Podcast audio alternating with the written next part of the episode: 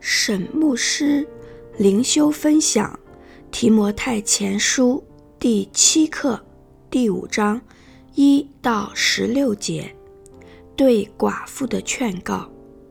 经文：不可严责老年人，只要劝他如同父亲；劝少年人如同弟兄；劝老年妇女如同母亲。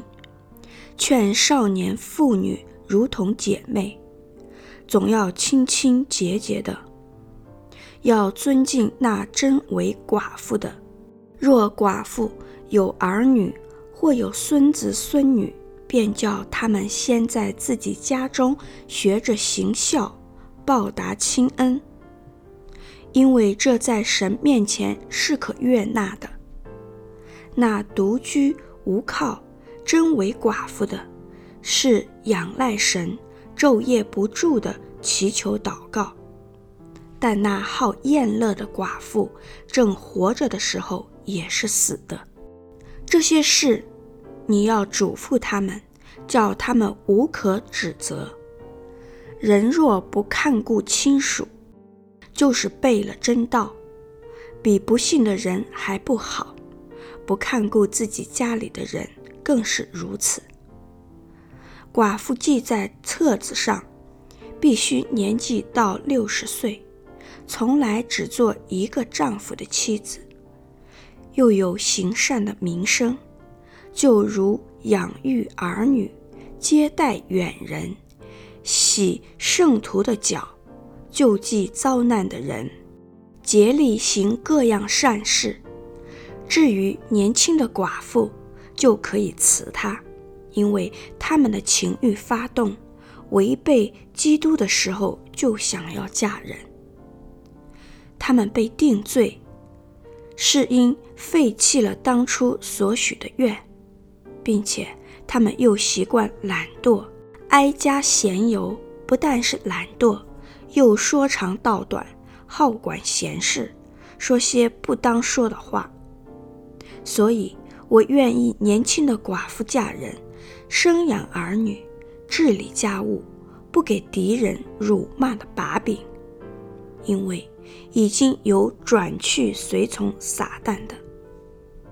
信主的妇女，若家中有寡妇，自己就当救济他们，不可累着教会，好使教会能救济那真无依靠的寡妇。沈牧师。灵修分享一节，不可严责老年人，只要劝他如同父亲；劝少年如同弟兄。保罗教导年轻的提摩太，在对待教会中不同的人的时候，必须对待他们如同家人，尤其对年长而犯错的老年人，不可严厉地责备他们。相反的，要带着尊敬的态度来和他们讲道理，就好像劝自己的父亲一般。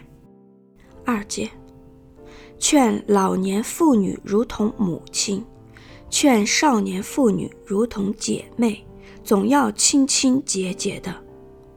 在初期教会的时代，妇女常常被看成是物件。耶稣认同妇女有个人人格。保罗在教导提摩太的时候，肯定了这个原则。清清洁洁的，指提摩太要抱着纯洁的心态来对待教会中年轻的女性，把她们看成是神家的成员之一，尊敬她们，保护她们，帮助他们在灵里成长。就是用纯洁的态度来对待他们。三节，要尊敬那真为寡妇的，真为寡妇指无依无靠的寡妇，要带着尊敬的态度来帮助他们，给他们物质方面的支持。四节，若寡妇有儿女或有孙子孙女。便叫他们先在自己家中学着行孝，报答亲恩，因为这在神面前是可悦纳的。这在神面前是可悦纳的，可以连接到十诫的第五诫：当孝敬父母，使你的日子在耶和华你神所赐你的地上得以长久。参照出埃及记二十章十二节，这是一条带有祝福的诫命。孝敬当然也包括照顾年长的父母。五到六节，第五节，那独居无靠、真为寡妇的，是仰赖神，昼夜不住的祈求祷告。第六节，但那好宴乐的寡妇，正活着的时候也是死的。当时的寡妇找不到适当的工作。通常没有办法自己照顾自己，而照顾寡妇显然成为以弗所教会的重大负担。因此，教会要求澄清谁才是真正需要帮助的寡妇。好宴乐的寡妇，指某些妇女利用她寡妇的身份纵情宴乐。也可能是指靠不道德的方法来养活他们自己的寡妇，可能只做妓女。保罗认为教会不该支持这样的寡妇。九到十节，第九节，寡妇记在册子上，必须年纪到六十岁，从来只做一个丈夫的妻子。第十节。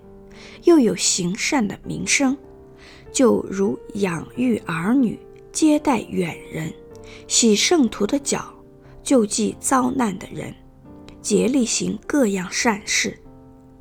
从来只做一个丈夫的妻子，指丧偶之后不再婚。再婚的寡妇不应当要求教会帮助。洗圣徒的脚的圣徒，是指信徒。洗脚原是奴隶的工作，他们为其他信徒洗脚，代表他们愿意谦卑的服侍。十一到十三节，第十一节。至于年轻的寡妇，就可以辞她，因为他们的情欲发动，违背基督的时候就想要嫁人。第十二节，他们被定罪。是因废弃了当初所许的愿，第十三节，并且他们又习惯懒惰，挨家闲游，不但是懒惰，又说长道短，好管闲事，说些不当说的话。这段话看起来似乎保罗对年轻的寡妇很刻薄，但保罗其实是带有极大的怜悯来看待这个问题。辞他，新译本译为不要给他们登记在教会支持的名单上。保罗知道年轻的寡妇可能会面临正常的肉体需要，因此想要再嫁。但如果已经对教会做出保证而再嫁，就等于让情欲超过自己对基督的承诺，也废弃了当初所许的愿。保罗希望年轻的寡妇不必面临这种难看的局面。如果他们不登记，就不需要做出不会再婚的保证，并且他们又习惯懒惰、哀家闲游。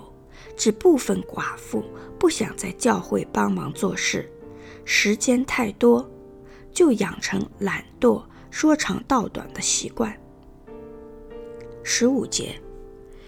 因为已经有转去随从撒旦的，只有些有年轻的寡妇被记入册中，后来放弃了所许的愿，甚或做出不道德的事来。十六节，信主的妇女若家中有寡妇，自己就当救济他们，不可累着教会，好使教会能救济那真无依靠的寡妇。保罗之所以只提信主的寡妇，乃是因为弟兄不适合去照顾寡妇。保罗强调家庭成员对寡妇的照顾的重要性。